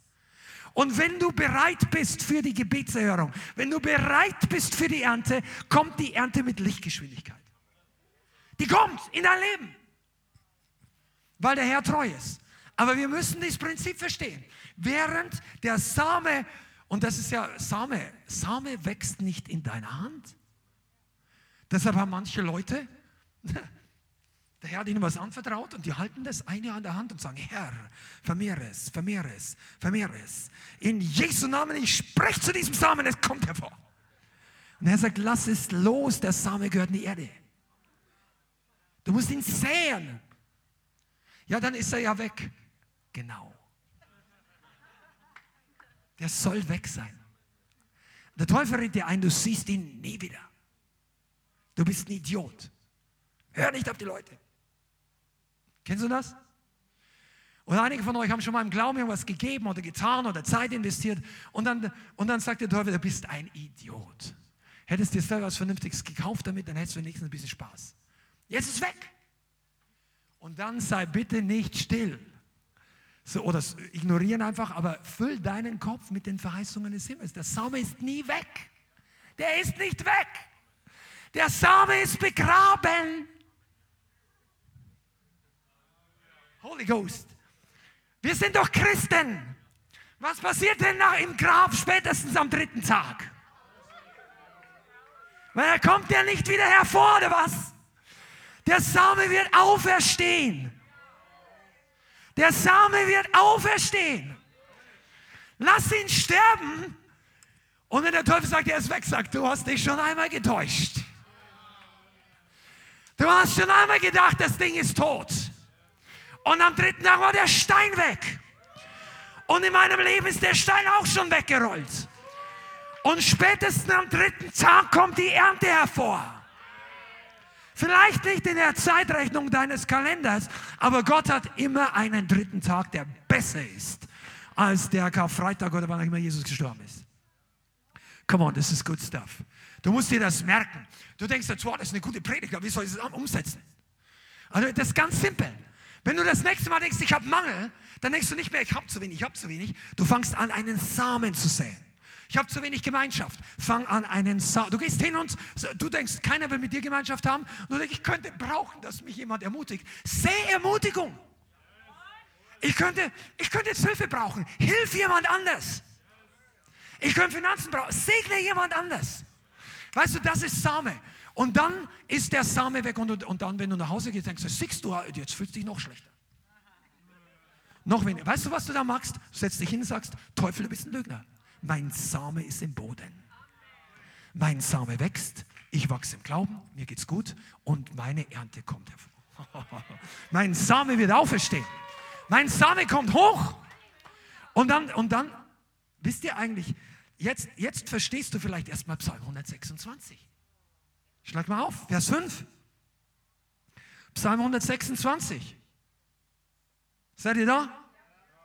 Die mit Tränen sehen, werden mit Freuden ernten. Weeping may endure through the night, but joy comes in the morning. Die Nacht ist die Zeit, wo der Same noch im Boden ist. Aber früh am Morgen, am dritten Tag, ah, da gingen die Frauen hinaus. Die Frauen waren wieder die Männer zuerst. Jungs, wir müssen da aufholen. Am dritten Tag waren schon mal die Frauen zuerst. Aber ich meine, sei ihnen gegönnt. Das ist historisch eine Sache, Woman first, ja. Die haben zuerst erlebt, dass Jesus auferstanden war. Naja, aber jetzt ist für uns alle dran. Du gehst hin und du, du weinst nicht bis zum Morgen. Du preist den Herrn schon mitten in der Nacht. Komm on, jetzt vermischen wir ein paar Predigen, das ist so gut. Du preist den Herrn, Apostelgeschichte 16. Um Mitternacht, als die Nacht am tiefsten war. Paulus und Silas haben im Gefängnis. Ah, als sie ausgepeitscht waren, der Rücken hat geblutet, haben sie angefangen, den Herrn zu preisen. Die haben nicht geweint bis zum Morgen. Die haben nur geweint bis zum Mitternacht. Vielleicht überhaupt nicht geweint. Und dann haben sie angefangen, den Herrn zu preisen. Soll ich mal das sagen, warum die den Herrn preisen konnten? weil sie auf den Geist gesät haben, Wochen und Monate und Jahre zuvor. Dann waren die hier ausgepeitscht, noch freiwillig nicht gesagt, dass sie Römer sind, damit da wäre ihnen nichts passiert, sitzen drinnen, fangen an, den Herrn zu breien und irgendein paar Engel sagen, boom, und das, der ganze Gefängnishof ist erbebt und nicht nur ihre Fesseln, sondern alle Fesseln sind abgesprungen, die Türen gehen auf, der Kerkermeister bekehrt sich, Erweckung geht weiter in dieser Stadt.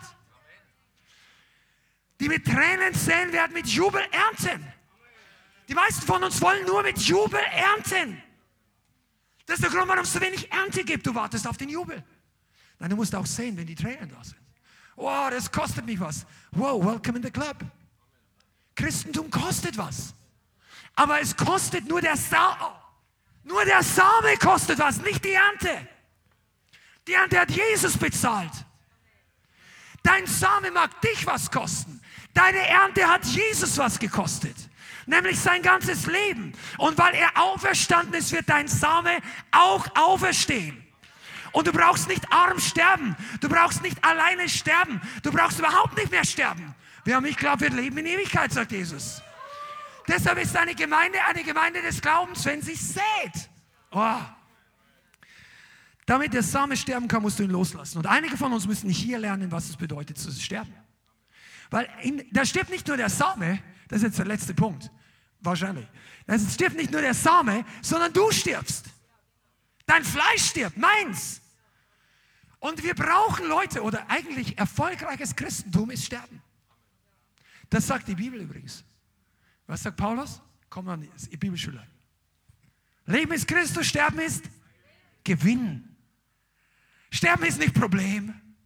Ah, oh, nicht sterben. Nein, Paulus sagt, Leben ist Christus, Sterben ist Gewinn. Weißt du, was er sagt? Säen kostet was, aber der Gewinn kommt auf der anderen Seite.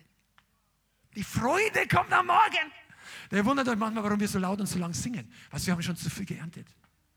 Das, ich, das kann mir keiner mehr nehmen. Das Ding ist weg. Also die Depression ist weg. Und das, was auf uns zukommt, kann immer nur all die Anfechtungen, die der Teufel dir entgegenbläst, an deinen Kopf und du denkst, ich bin komplett allein, ich bin einzeln oh, und du, du fühlst dich total. Weißt du was, das ist alles nichts im Vergleich zur Ernte. Wenn du ein Samen säst und bereit bist zu sterben und den Samen loszulassen und nicht zu stehen und sagen, oh, das funktioniert nicht, das wird nicht und ich will nicht und hör auf zu jammern. Jammern killt deinen Samen. Jammern ist nicht Sprache des Glaubens. Also das versteht jeder. Jammern ist nicht Sprache des Glaubens. Es ist schlechter Same. Und der schlechte Same kommt gleichzeitig mit dem guten Samen hoch. Und dann sagt die Bibel das in dem Gleichnis, das Unkraut erstickt den guten Samen. Du willst aber kein Unkraut, oder? Sind hier Unkrautbauern hier? Nicht freiwillig, oder? Unkraut jäten, aussortieren. Halleluja. Halleluja. Die Auferstehung der Ernte, das war's hier. Das haben wir auch schon. Und jetzt kommt zum letzten. Pass auf, dein Leben ist dein Same. Dein eigenes Leben ist der größte Same, den du sehen kannst. Gott hat seinen Sohn gesät in den Acker der Welt. Das war der größte Same, der jemals gesät wurde. Das war die kostbarste Persönlichkeit. Rein, heilig, vollkommen. Niemand war wie Jesus. Niemand war kostbar wie er. Und er hat sich selbst gesät. Der Vater hat ihn gegeben. Was sagt Johannes 3? So sehr Gott die Welt geliebt, dass es seinen einzigen Sohn gab. Du kannst auch sagen, säte in den, als Samen. Und die Bibel sagt, er ist der Erstgeborene unter vielen. Er ist das Weizenkorn. Von, er redet doch von sich selber. Johannes 12, Vers 24. Sagt, ich bin das Weizenkorn. Wenn das Weizenkorn nicht in die Erde fällt und stirbt, dann bleibt es allein. Hör mal zu, einige von euch, ihr wünscht euer Leben gesegnet. Du wünschst dir allen Segen und blessed, und es ist nichts verkehrt daran, blessed zu sein. Aber du wunderst dich, dass du noch so wenig Multiplikation hervorgebracht hast oder noch alleine bist. Du kannst möglich in Gaben, in Predigt, in geistlichen, natürlichen Gaben und du denkst, da müssen doch viele Leute zuhören. Und weißt du was? Dein Same ist vielleicht noch nicht gestorben. Solange du noch nicht gestorben bist, bist du gesegnet, aber allein. Die Qualität des Samens ist hier nicht die Frage. Das kann sein, dass du bist total gesalbt. Ich meine, es ist wirklich, Freunde, hier, Gebeter, Worshipper, was auch immer, wenn du zuschaust. Vielleicht hast du eine Hammerbotschaft, die die ganz Deutschland hören müsste. Vielleicht bist du gesalbt, aber dir hören nur drei oder vier Leute zu. Weißt du warum? Vielleicht ist der Same noch nicht gestorben. Und dein Ich ist noch zu lebendig. Aber wenn der Same in die Erde fällt und stirbt, dann wird er crushed. Und was kommt hervor? Wenn gepresst wird, Gethsemane, Öl, Salbung. Der Heilige Geist bringt in deinem Leben Fruchtbarkeit, Vermehrung hervor, wenn du bereit bist, dass dein eigenes Leben als Same gesät wird. Da könnte ich jetzt schon aufhören, aber es gibt noch ein bisschen was, was, was wir lernen müssen. Die Gemeinde ist ein kollektiver Body von Einzelsamen. Und solange die Gemeinde im Westen nur Bless Me, Wachstum, Fülle und die Sachen sind ja nicht schlecht, das steht ja hier drinnen. Aber wenn das unser Fokus ist, wenn wir leidensscheu sind, wenn wir weglaufen, wenn es hart kommt, dann können wir selber total gesegnet bis unter die Dachkante sein, aber es wird nie riesige Multiplikation hervorkommen, weil der Samen noch nicht gestorben ist. Und ich möchte heute zurufen, egal ob du jetzt Mitarbeiter oder Leiter oder was auch immer bist oder dich erst bekehrt hast oder noch gar nicht, gib dein Leben als Samen und du wirst Frucht bringen. Multiplikation kommt aus deinem Leben hervor. Deshalb sagt Jesus doch, wer sein Leben versucht zu behalten, wird es verlieren. Dein Leben ist nur ein kleiner Same, der mag schön sein für dich, aber irgendwann wird dein Leben vergehen. Aber wenn es stirbt und Frucht bringt, bringt es Frucht für die Ewigkeit. Und aus deinem Leben kann etwas viel Größeres werden. Wisst ihr eigentlich, dass es nicht so ist, dass in einer Generation von Christen ich rede jetzt, unsere Generation. Ich weiß nicht, wie viele Christen es gibt. Lass uns mal Pi mal Daumen eine Milliarde sagen. Kann mehr, kann weniger sein. Weltweit. Wiedergeborene Christen, nicht nur Namen. Lass mal, in einer Generation gibt es nicht nur ein paar Dutzend oder ein paar hundert außergewöhnliche Männer Gottes, die aus, oder Frauen, die außergewöhnlich viel zustande bringen. Es gäbe viel, viel mehr. Das ist nicht, dass Gott die nicht berufen hat, sondern diese Leute sind die, die Frucht gebracht haben. Die, ihr Leben nicht geliebt haben bis zum Tod. Die den Segen empfangen haben, die im Glauben gewandelt sind, aber deren Leben wie ein Same in den Boden gefallen ist. Und dann beginnt es hochzukommen und Frucht zu bringen. Und wenn du glaubst, dass in deinem Leben noch zu wenig passiert ist, dann check mal, ob du dein Leben wirklich schon als Samen gesät hast. Als Samen. Nicht nur einen Akt des Gehorsams. Man kann versuchen, gehorsam zu sein und trotzdem gut lebendig bleiben.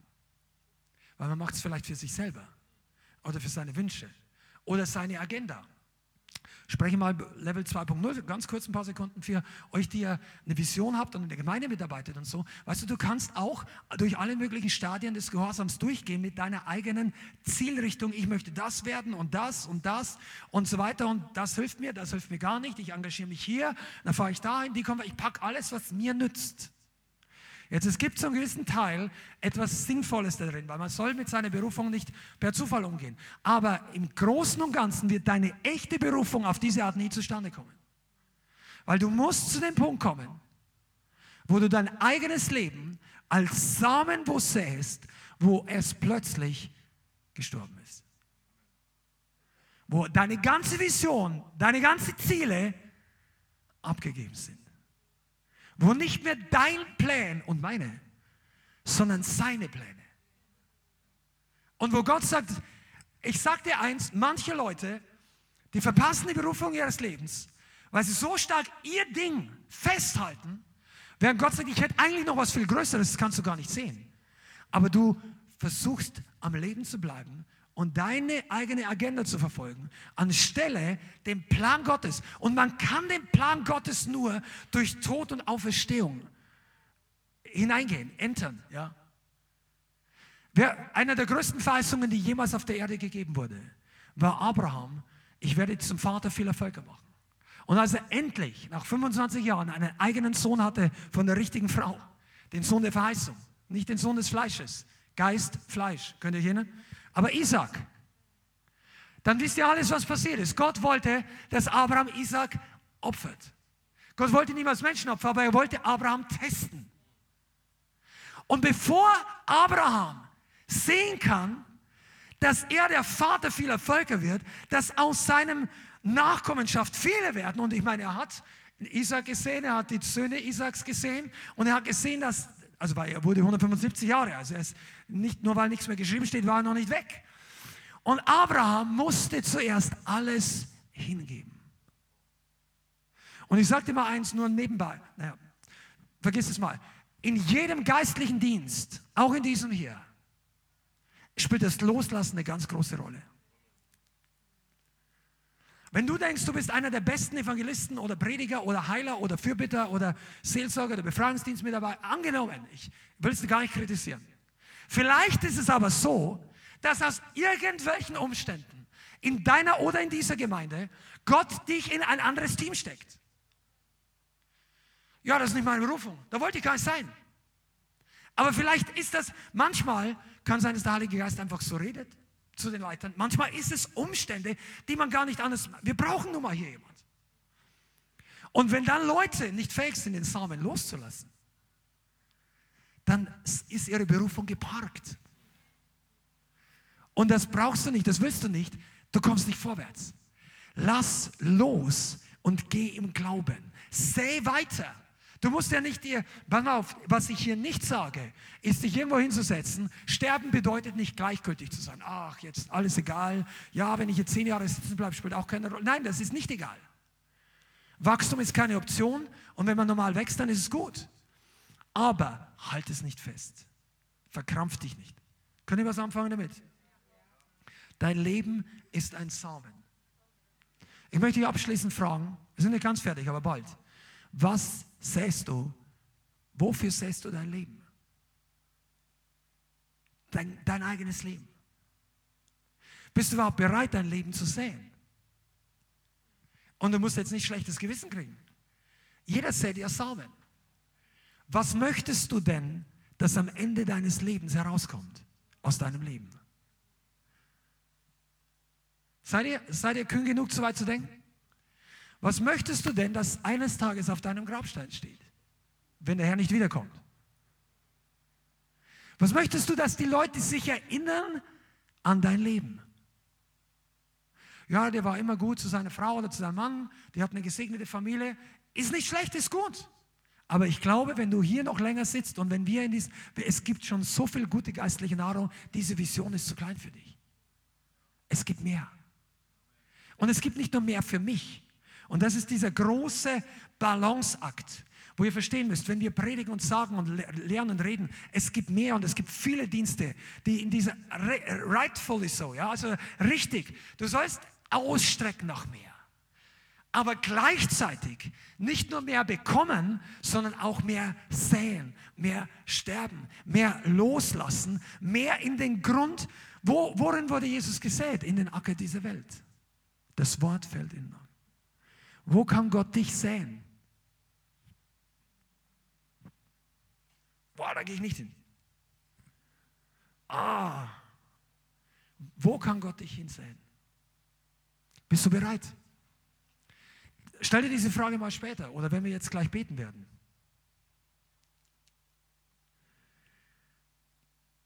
Lass deinen Samen nicht verrotten, ohne dass er gesät wird.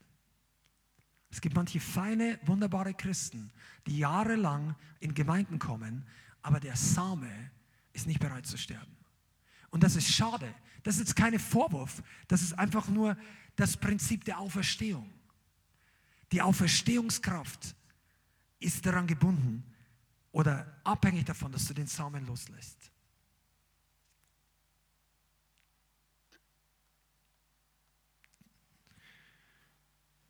Und ich möchte abschließend darüber reden, dass ich glaube, dass auf dieser Gemeinde, das war jetzt alles individuell dein Leben, wo du dir selber Gedanken machst, aber ich glaube, dass eine kollektive Salbung auf dieser Gemeinde, ich spreche jetzt auch unter anderem mit für unsere Gemeinde direkt, eine Salbung und ein Samen für Erweckung. Es ist eine Berufung hier, dass wir einen Samen für Erweckung säen. Und das hat was Kollektives. Und stell dir mal die Frage, bist du bereit, mit einer Gemeinde, die on fire ist, zusammen dein Leben als Samen für Erweckung zu sehen? Zu geben in eine Sache, die größer ist als dein eigenes Leben. Eine Sache, die nicht in erster Linie dir was nützt, sondern du gibst den, also natürlich wird es dir was nützen, aber die Motivation, die Agenda, du fragst nicht zuerst, was es dir nützt, sondern du gibst den Samen in die Hand Gottes und sagst, egal was du damit machst, es ist okay für mich. Ich werde nicht jammern, ich werde nicht. Aber wir säen nicht nur vereinzelt, nicht nur drei, fünf, sieben Leute, sondern als Kollektiv zusammen einen Samen der Erweckung, come on, in, das, in den Boden dieses Landes. Kennt ihr noch dieses Wort? Das steht zwar nicht in der Bibel, aber es ist total die Wahrheit. Wo Leute gesagt haben, das Blut der Märtyrer ist der Samen der Gemeinde. In verschiedenen Ländern ist Erweckung hervorgekommen, weil die Verfolgung noch nicht mal das bewirken konnte, selbst unter Blut. Die Gemeinde wurde nie ausgelöscht. Sie war schwer verfolgt, aber danach kam Wachstum. Der Same wurde gesät. Und ich, ich glaube, dass sich im Himmel der Heilige Geist und auch die Engel fragen, gibt es in Deutschland Leute, die ihr Leben so sehen als ein Samen der Erweckung. Und nicht nur für eine gute Zeit, bis ich endlich meine Verheißung habe. Freunde. Nicht nur in der Gemeinde aktiv sein, bis ich das als Verheißung bekommen habe, wofür ich drei Jahre gebetet und geglaubt habe. Und dann ist in erster Linie Vergib mir, wenn ich so direkt bin, aber dann ist in erster Linie die Ehe dran oder die Familie oder die Kinder oder du hast endlich Beruf, den Beruf gefunden in dem Job und dann plötzlich vergisst du, dass du am Anfang deinen Samen gesät hast und danach hast du geerntet. Hör nicht auf zu sehen. Komm, der Heilige Geist spricht heute. Und er sagt zu dir heute, dein Leben ist so viel größer, als was du bisher über dich gedacht hast. Und er sagt, seh weiter. Ich, sag, ich spüre wirklich wieder, Heiliger, einige von euch, ihr seid so gut gelaufen. Und einige stellen sich die Frage, macht das Sinn? Ich habe so wenig gesehen, gesehen. Und er sagt, sähe weiter, geh weiter, bete weiter, bleib dran. Du bist nicht alleine. Der Same ist nicht weg. Dein Leben ist nicht nach unten gegangen. Der Job war, das war kein Verlust. Oh. Deine alten Beziehungen, dein Ex, die, was auch, das war nicht, in Gottes Augen war das kein Verlust. Es sei denn, du bist getrennt und geschieden und das waren Christen, dann musst du, das ist ein anderes Thema. Aber wenn du irgendjemand verloren hast, weil du dich für Jesus entschieden hast oder weil du sagst, die, pass mal auf, auf dich wartet so viel mehr. Jesus sagt, jeder, der um meinetwillen Haus oder Acker oder Brüder oder Frau oder Schwester oder Kinder alles verlassen hat, der wird in dieser Welt hundertfältig empfangen. Hundert. Für einen Freund, den du verlierst, sagt Jesus die Verheißung hundert. Come on. Wir haben noch nicht mal angefangen zu ernten. Hundert gute Sachen für eine Sache. Aber kannst du den Samen loslassen? Oder beschwerst du dich beim Herrn, dass du ein Stück trockenes Brot abgeben musst? Und in der Zwischenzeit ist der Same im Boden und wächst und wächst und wächst. Und er keimt und er kommt hoch. Und du denkst, ja, das hilft mir nicht viel. Äh, denk das nicht. Und er kommt hoch. Und eines Tages kommt der Punkt, wo du selber von diesem Baum essen wirst weil du gesät hast und nicht aufgegeben hast. Und hier ist der Grund, warum manche Leute sich verabschieden aus der Gemeinde, weil sie nicht treu mit ihrem Versprechen sind, nicht treu mit ihrer Hingabe. Der Heilige Geist sagt zu dir, lass nicht los. Einige von euch erfahrt 100 oder 150, einige 200 Kilometer, noch länger hierher, ab und zu alle zwei Wochen oder einige jede Woche. Pass mal auf, das ist, äh, in Gottes Augen ist das nicht vergessen. Eigentlich bist du privilegiert, weil du säst in dieser Zeit viel mehr als der andere Bruder, der vielleicht in einem Mitarbeiterteam ist, der nur 20 Kilometer herfährt. Dein Same ist viel größer. Aber du musst dich auch nicht beschweren, wenn das nicht deine Situation ist. Säh es selber. Und ich spüre, wie der Heilige Geist sagt, es kommt die Zeit der Ernte. Die Zeit von göttlicher Ernte. Und dann lasst uns als solche gefunden werden, die gute Samen gesät haben. Nicht als solche, die die plötzlich überrascht sind. Hoch, wo kommt das ganze Unkraut her? Lass uns zusammen aufstehen und beten. Ich glaube wirklich, dass der Herr diesen Samen der Erweckung in einigen von uns lebendig machen möchte. Und vielleicht hast du es noch nie so gesehen wie heute in der Predigt. Gott sagt zu dir, heute lehrt er dich, der Heilige Geist, dass du dieses Verständnis hast, wie du Erweckung hervorbringst. Auch wenn du gar nicht zu unserer Gemeinde gehörst. Erweckung ist ein geistliches Prinzip von Saat und Ernte, von Sterben und Auferstehen. Und eine ganze Nation. Kennt ihr, kennt ihr das Wort? Kann ein Land an einem Tag geboren werden? Steht in den Propheten im Alten Testament. Jesus gestorben. Und ich glaube, dass der Heilige Geist heute ruft und sagt, folge mir nach.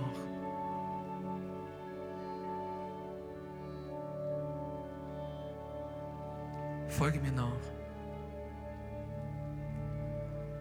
Und ich glaube, wir lassen jetzt einfach den Heiligen Geist wirken. Auch bei euch. Wir sind nicht zu Ende online. Aber lass ihn zu dir sprechen. Wo, wo du erntest, gute Dinge und wo du, erntest, wo du schlechte Dinge ernten wirst, weil du bisher schlechten Samen gesät hast. Und heute ist Zeit, das zu ändern. Heute ist Zeit, diesen schlechten Samen rauszureißen. Jetzt ist der Moment, wo du sagst, ich gebe dir mein Leben. Nicht nur als Christ, um gesegnet zu werden, sondern ich gebe dir heute mein Leben als Samen, damit du es säst.